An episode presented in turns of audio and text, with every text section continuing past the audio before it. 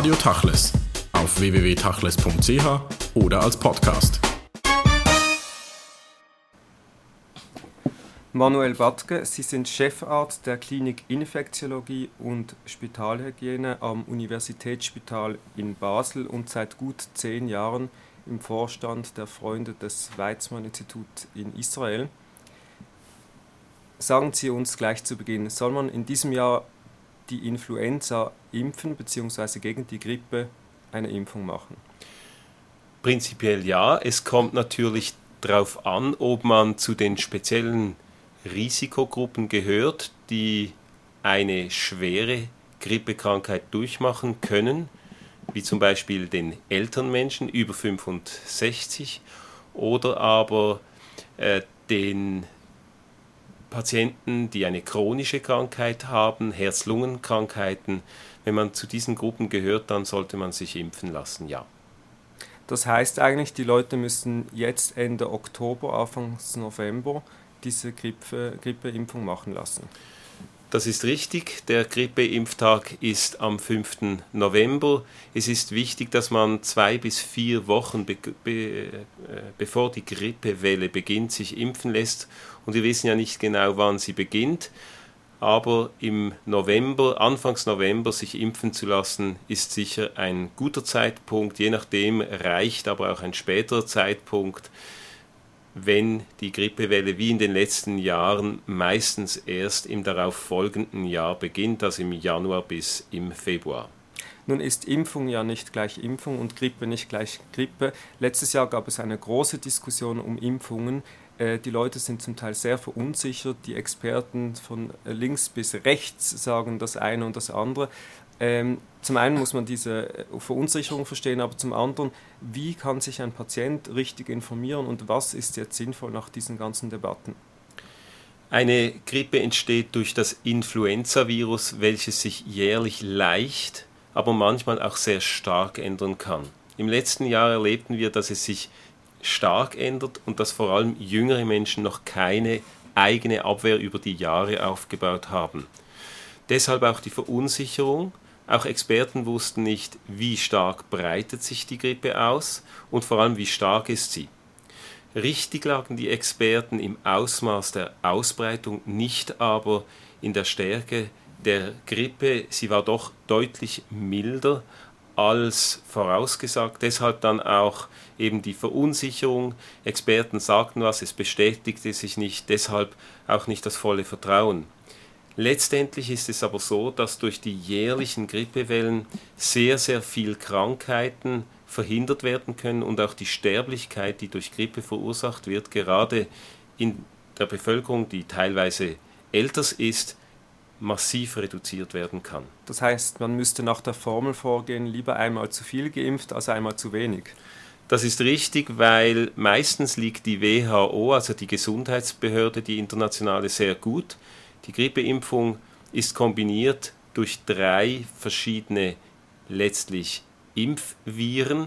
Das heißt, sie deckt äh, das ab, wo wir denken, ist relevant für das Jahr. Also ähm, wir wissen aber nicht immer, ob das Grippevirus, das dann wirklich kommt, ähm, das richtig ist in Bezug auf die Grippeimpfung.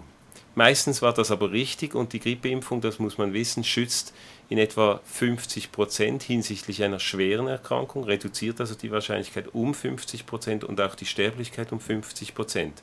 Also das heißt, wenn zum Beispiel 170-Jährige eine Grippe bekommen, dann ist die Wahrscheinlichkeit doch so, dass ähm, viele relativ schwer erkranken, die Sterblichkeit ist deutlich erhöht und diese Sterblichkeit wird um 50 Prozent reduziert. Also zum Beispiel, es würden dann acht Leute sterben von 100, sterben mit einer Grippeimpfung vier Menschen. Das ist immer noch viel, aber man muss wissen, dass es bei älteren Menschen eben auch Gesunde wirklich betreffen kann. Insofern ist eine Grippeimpfung ähm, effektiv gut. Nun, wir sprechen jetzt von der Influenza. Es gibt ja viele andere Krankheiten, gegen die man sich impfen lassen kann. Wo würden Sie sagen, was macht Sinn, ganz generell gefragt, sollen sich die Menschen gegen jede mögliche Krankheit, die es gibt, äh, sich impfen lassen? Im Moment ist ja groß in der Diskussion die Impfung gegen Gebärmutterkrebs bei jungen Teenagerinnen. Äh, was würden Sie da empfehlen? Also ganz generelle Statements sind schwierig, jedoch je besser natürlich die, der Impfschutz und je weniger die Nebenwirkung, desto sinnvoller ist es, sich impfen zu lassen. Wir müssen auch daran denken, dass wir viel, viel älter werden wie noch vor 100 Jahren. Und das andere ist, dass die meisten Familien viel, viel weniger Kinder haben. Das heißt, viele der Krankheiten, wo wir früher eine natürliche Abwehr erworben haben, sind schlicht und einfach in der Menge nicht mehr vorhanden, um sich überhaupt im richtigen Lebensalter anzustecken. Es ist dann aber so, dass man sich im höheren Alter mit Kinderkrankheiten immer noch anstecken kann und diese verlaufen schwer. Insofern ersetzen halt Impfungen teilweise den natürlichen Ansteckungs, die natürliche Ansteckungsart, wie sie noch vor 100 Jahren vorhanden war, aber wenn Leute sagen, ich lasse mich nicht impfen, zum Beispiel äh, die Eltern lassen ihre Kinder nicht impfen gegen Kinderkrankheiten, müssen diese Eltern wissen, dass die Wahrscheinlichkeit, dass sich ihr Kind ansteckt, viel, viel kleiner ist im richtigen Alter und dass sie sich dann als Jugendliche und Erwachsene anstecken können. Und wir wissen zum Beispiel von Masern, dass dies dann deutlich ein deutlich erhöhtes Risiko hat für Hirnentzündungen oder Hirnhautentzündungen. Für die Grippe um darauf zurückzukommen, ist es besonders günstig, dass die Impfung zwar gut schützt gegen die Krankheit, aber die Infektion immer noch vorhanden ist in 80 Prozent. Das heißt, jemand, der quasi einem Menschen mit Grippe begegnet, aber geimpft ist, macht eine Infektion durch, erkrankt nicht und das ist das Optimale, weil dann eben auch die natürliche Abwehr stimuliert wird. Jetzt gibt es ja interessante Unterschiede auch äh, bei den Nationalitäten und den Zugang, äh, dem Zugang der Nationalitäten. Letztes Jahr war ja hier diese Hysterie um, um die Schweinegrippe. In, in der Schweiz wollten sich alle sofort impfen lassen, dann kam die große Diskussion, der Impfstoff sei nicht bereit. Zum Beispiel in Israel war das Gegenteil der Fall. Man hat gesagt, ja, ja, wir müssen uns nicht impfen lassen. Wie sehen Sie diese Unterschiede und wo liegt am Schluss dann die Wahrheit? Gut, ich glaube, hier war tatsächlich ein gewisser Alarmismus vorhanden, wobei ähm, letztlich nach wie vor die Grippeimpfung zu empfehlen war und auch ist. In Israel hat man ruhiger reagiert, weil wahrscheinlich dies auch halt in Bezug auf andere Lebensrisiken gestellt wurde und man halt in Klammer zu Recht ruhiger und besonnener reagierte. Nichtsdestotrotz ist, war es gut, sich impfen zu lassen. Man muss sehen, die letztjährige Grippe, äh, Grippewelle, obwohl es ein neues Virus war, führte zu weniger Todesfällen weltweit. Dokumentiert sind über 17.000 Todesfälle. Das ist relativ wenig für eine Grippewelle weltweit. Also es war keine Pandemie in dem Es Fall? war eine Pandemie von der Ausbreitung, doch, aber die äh, Sterblichkeit und die Krankheitsanfälligkeit war einfach tiefer. Ähm, das war aber vielleicht eben genau darauf zurückzuführen, dass sich viele impfen ließen, weil bei einer 50-prozentigen Impfrate kann das Virus fast keine neuen Individuen finden, die es ansteckt. Das heißt, das Schneeballprinzip wird gestoppt, weil, und das ist eben auch sehr wichtig, eine geimpfte Person ist nicht nur für sich selber geimpft, sondern die Wahrscheinlichkeit, dass es an weitere Menschen ähm, übertragen wird, ist viel kleiner. Das ist sehr, sehr relevant in der Gesellschaft, aber vor allem im Medizinalbereich, in Pflegeheimen, Altersheimen und Spitälern. Vielleicht noch zur Einordnung. Sie sind Infektiologe, haben den ganzen Tag wahrscheinlich mit viel schlimmeren Infektionen zu tun als diese Grippe. Können Sie einordnen, ähm, vielleicht auch durch diese mediale Präsenz dieses Thema, wie schwerwiegend die Grippe insgesamt überhaupt ist und weshalb man da so viel Gewicht darauf legt und vielleicht nicht auf andere. Also zum einen muss man sagen, dass für sehr viele Menschen die Grippe zwar relativ harmlos ist, aber wir jetzt zum Beispiel gerade ähm, sicher zehn Patienten betreuten, die intensivstationspflichtig waren, für viele Wochen, viele Wochen auch an Beatmungsmaschinen, äh, durch Beatmungsmaschinen am Leben ähm, erhalten werden konnten.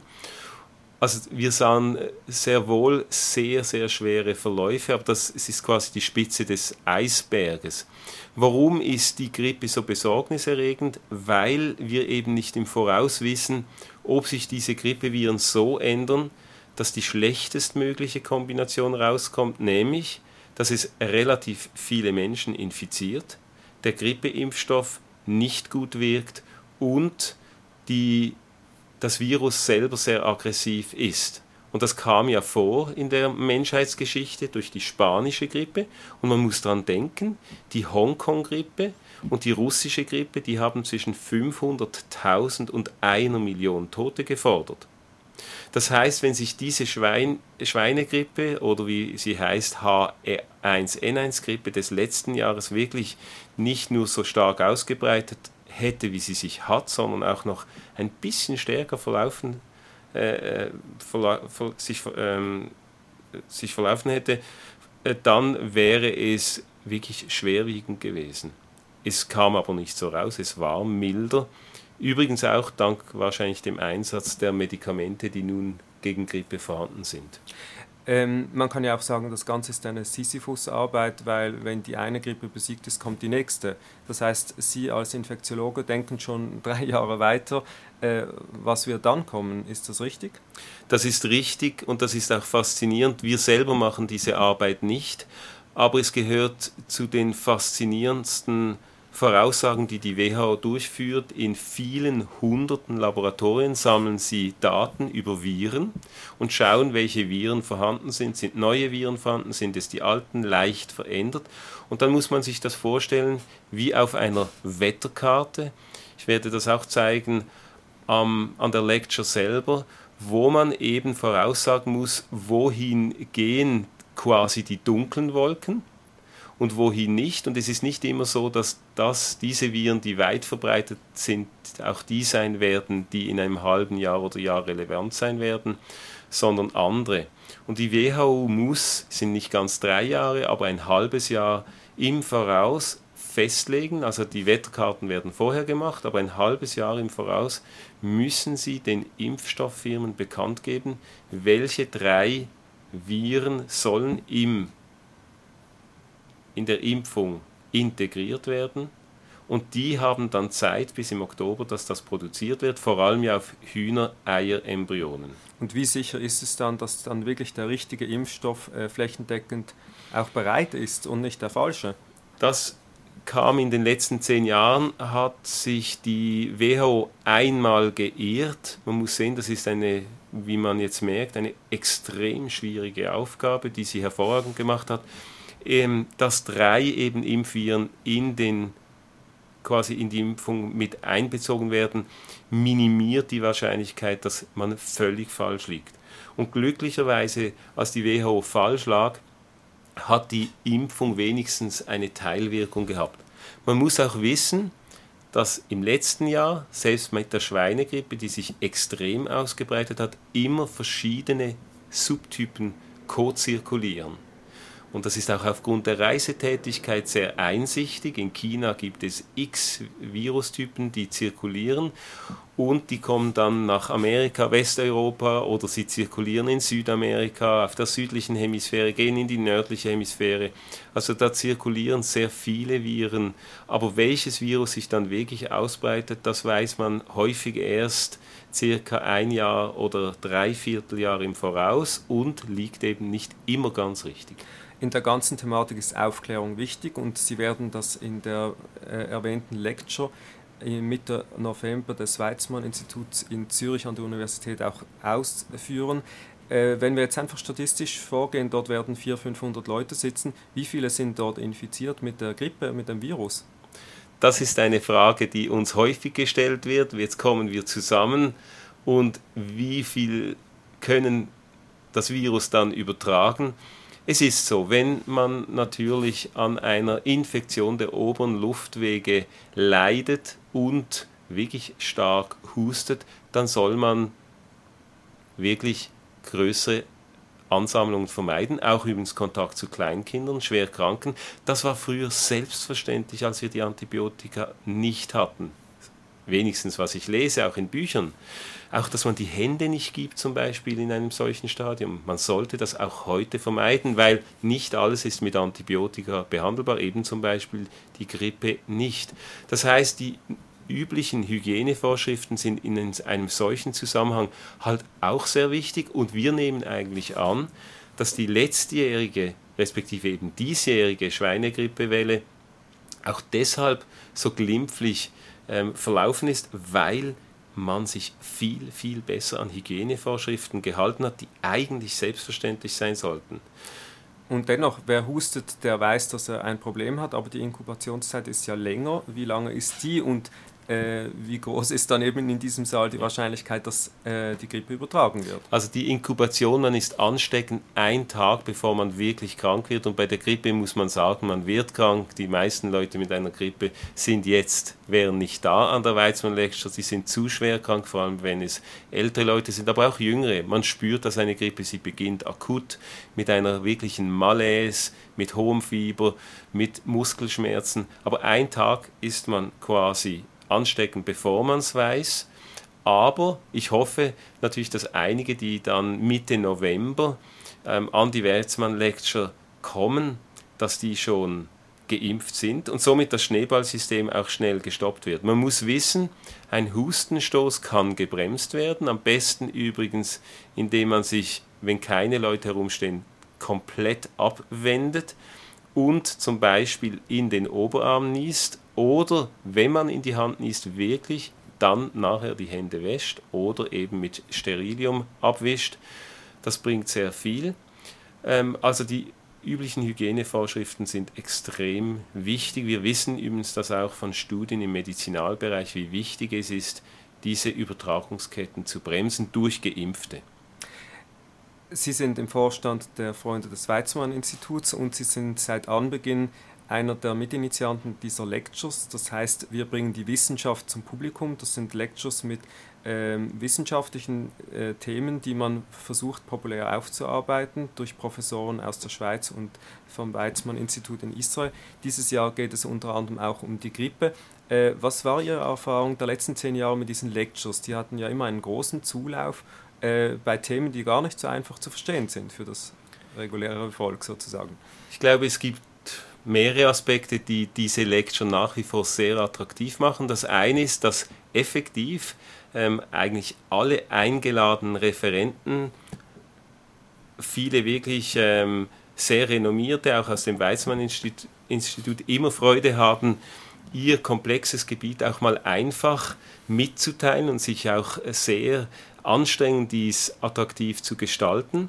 Das zweite eben vice versa, dass das Publikum eben sehr interessiert ist, in einem solchen Rahmen ähm, Forschung zu erfahren und gerade eben das, das Schweiz-Israel, diese Kombination finde ich optimal. Und das dritte ist letztlich natürlich der soziale Anlass mit dem nachfolgenden Treffen. Ich denke, das ist eine optimale Kombination diese Weizmann-Lecture und auch, dass sie thematisch sehr breit gefächert ist, entsprechend auch eben der Forschung am Weizmann-Institut und wir orientieren uns ja mit den Themen an diesem Forschungsgebiet und das Weizmann-Institut gehört zu den besten ähm, Instituten weltweit und es ist dann mehr eigentlich wirklich die Wahl zwischen vielen attraktiven Themen, wo wir auch auf Hilfe angewiesen sind, aus dem Weizmann-Institut die geeigneten Referenten zu finden. Was ja spannend ist, das hat man immer wieder gesehen, dass äh, in dieser äh, Vortragsreihe eigentlich auch zum Ausdruck kommt, dass die Forschungs- und Wissenschaftszusammenarbeit gerade zwischen Israel und der Schweiz äh, und speziell zwischen der Universität Zürich und der ETH zum Teil sehr eng sind das ist sehr erfreulich und ich denke, da kommt auch der schweizerische Pragmatismus wirklich zum Vorschein, der sehr positiv ist, dass an den Universitäten eben auf den Inhalt geschaut wird und das Politische beiseite gestellt wird. Ich denke, das ist auch ein Verdienst von äh, René Braginski der, und des jetzigen Präsidenten. Sie haben immer geschaut, dass eben das Inhaltliche und nicht das Politische um Israel das Thema ist. Und ich glaube, da ist auch ähm, effektiv ein Kompliment an die Schweizer Universitäten zu machen. Ich erlebe dass auch hier, dass wenn, es, wenn Forscher mit Israel zusammenarbeiten, und das sind einige meiner Kollegen in verschiedenen Gebieten, dass hier effektiv geschaut wird, was ist es für Forschung, welche Kollegen sind es und dass die ähm, effektive Politik schon besprochen wird, aber in einem eigentlich sehr besonnenen mit besonnenen Überlegungen, natürlich mit dem Wunsch nach Frieden, aber dass hier die schweizerischen Universitäten nicht verpolitisiert sind, wie es vielleicht eben zum Beispiel in England der Fall ist. Eben, Sie reisen viel herum, sind an Kongressen und haben Einblick in die internationale Wissenschaftswelt. Man hat ja immer gedacht, die Wissenschaft sei unpolitisch und grenzüberschreitend. Ist die Schweiz eine große Ausnahme oder wie äh, nehmen Sie das wahr? Sind es dann doch die einzelnen Boykotte, die vielleicht sogar überbewertet werden? Wie würden Sie das Ganze international betrachten, was den äh, universitären Umgang mit israelischen Universitäten äh, anbelangt? Ich bin zum Beispiel, also ich bin effektiv in mehreren europäischen Gremien und in, gerade in einem Gremium kam es äh, zu einer Besprechung, ob die israelische Gesellschaft, die AIDS-Gesellschaft, aufgenommen wird. Ähm, sie konnte zwar aus formalen Gründen effektiv nicht aufgenommen werden, aber es war eine sehr ähm, benevolente Besprechung und mit dem klaren Hinweis, viel mehr in Kontakt zu treten. Also war auch dort effektiv so, dass der Wunsch da war, äh, den israelischen Kollegen die Türe in europäische Gremien zu äh, öffnen. Es war kein Wort von Boykott. Im Gegenteil, ähm, es war der Hinweis, äh, dass israelische Kollegen teilweise isoliert sind und man schauen soll, dass sie viel besser integriert äh, sind. Natürlich kam die eine oder andere etwas kritische Bemerkung, aber sie nahm nie Ausmaße an, die jetzt für mich ähm, problematisch waren. Insofern denke ich, ist es zurzeit ein bisschen übertrieben, wobei mich natürlich auch der Boykott einzelner Länder sehr, sehr stört. Für mich wäre das ein, eine unglaubliche Belastung. Das heißt, ähm, ich würde nicht von übertrieben reden, aber glücklicherweise sind es noch einzelne Länder, die hier immer wieder Diskussionen haben. Und es ist wichtig, dass wir da, diese Länder auch in unseren Gremien darauf hinweisen, dass das einfach nicht geht. Also namentlich geht es natürlich auch, auch, um England. Um England, man äh, darf das nennen. Und ja. es geht wahrscheinlich nicht nur um Israel immer, sondern es geht wahrscheinlich auch um Boykotte gegen andere ja. äh, Länder. Ähm, das Weizmann-Institut gehört, Sie haben es gesagt, zu einem der renommiertesten Institute weltweit auf äh, seinem Gebiet. Äh, ist das Mythos oder ist das wirklich so und wie wäre das begründet? Also gut, man kann in der Biomedizin hat man relativ gute Messinstrumente. Man kann nämlich schauen, wie häufig wird ein Artikel im Durchschnitt von anderen zitiert. Und man erstellt zum Beispiel aufgrund dieses äh, Index einen, eine Rangliste, dann gibt es wie viele Dozenten auf Studenten treffen und ähm, es gibt viele Möglichkeiten äh, zu messen, wie gut eine Uni ist. Und nicht zuletzt ist es sicher kein Zufall, dass äh, der Nobelpreis jetzt an jemanden aus dem Weizmann-Institut verliehen wurde, denn ein solches braucht ja immer auch eine Atmosphäre, äh, der, die Neues zulässt, äh, der Kollegialität und einen Drive. Das heißt, das Weizmann-Institut ist wirklich ein sehr gutes Institut und hat, und es ist dem Weizmann-Institut gelungen, natürlich eine, eine, ein Spektrum abzudecken in der biomedizinischen Forschung, aber auch in der Grundlagenforschung, in der Mathematikforschung, wo ich mich jetzt selber weniger gut auskenne. Nun, das Weizmann-Institut hat Freunde hier in der Schweiz und eine große Aufgabe dieser Freunde ist natürlich die Geldbeschaffung und die Schweiz ist da tatkräftig seit Jahren dabei, auch in großen Beträgen das Institut zu unterstützen. Und zugleich ist es doch befremdlich, dass ein Institut wie das Weizmann-Institut derart viele Mittel aus äh, Drittbeiträgen beschaffen muss und eigentlich die Staatszuwendungen ständig gekürzt werden. Ja, das ist bedenklich, vor allem wenn man Erfolg hat, ist das sicher schwierig für die dortigen Verantwortlichen. Trotzdem muss man sagen, weltweit sind Universitäten auf solche Unterstützungen angewiesen. Und das ist vielleicht auch richtig, dass eine Uni innovativ ist, und die Unabhängigkeit wahrt, und zwar die Unabhängigkeit einerseits halt doch auch von einer kompletten staatlichen Unterstützung, aber auch zum Beispiel einer Unterstützung nur durch eine Stiftung. Weil ein Forscher muss ja irgendwo auch frei sein, ähm, in Neues einzutauchen. Und von dem her denke ich, ist es sicher nicht gut, wenn gekürzt wird, aber was sicher normal ist, ist, dass ein universitäres Institut, wie auch amerikanische Universitäten, wie auch die hiesige Basler Universität, die ja 550 Jahre alt wird, wie die Zürcher Universität, auf verschiedenste Geldquellen angewiesen ist. Manuel Badke, vielen Dank für das Gespräch. Danke auch.